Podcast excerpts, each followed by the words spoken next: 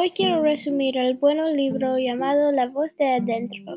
Puedes encontrar este cuento en el libro Natacha, escrito por Louis Pescetti. Este cuento es un texto corto que tiene humor que quieres leer y al final hay una broma muy chistosa. El cuento La de adentro de Louis Pescetti trata de Natasha. Natasha es una niña, que es muy dramática, que quiere saber sobre la de adentro de su casa, cabeza. Al principio, Natasha pregunta a su mamá sobre el voz de adentro y luego Natasha dice que tiene diferentes voces, como su mamá, amiga Patty y su tío, su abuela y su mamá.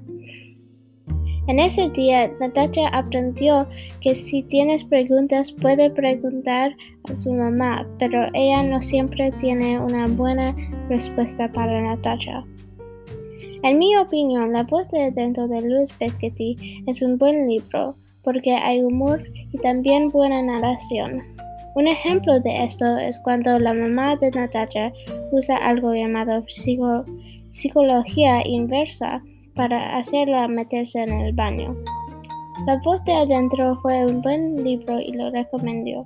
Un otro ejemplo por qué ah, el voz de adentro es un buen libro para los niños que todavía tienen preguntas sobre la vida.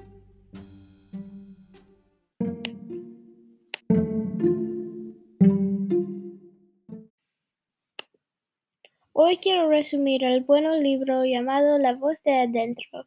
Puedes encontrar este cuento en el libro Natacha, escrito por Louis Pescetti. Este cuento es un texto corto que tiene humor que quieres leer y al final hay una broma muy chistosa.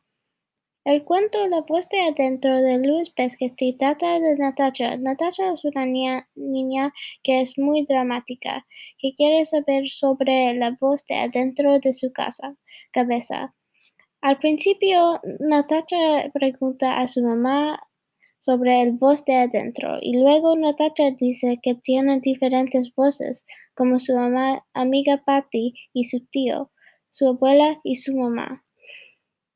En ese día, Natasha aprendió que si tienes preguntas puede preguntar a su mamá, pero ella no siempre tiene una buena respuesta para Natasha.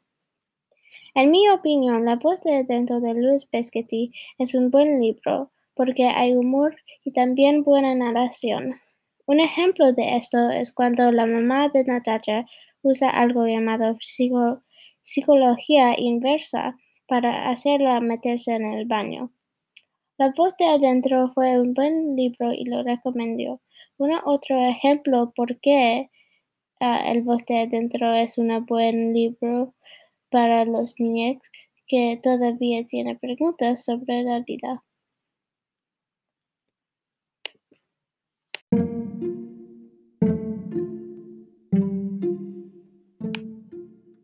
Si estás muy aburrido algún día, te recomiendo que busques el cuento La voz de adentro por Luis Pescetti y leas el libro. Me llamo Nicola y acaban de escuchar mi primera reseña literaria en el podcast Pan Mojado. Hasta pronto.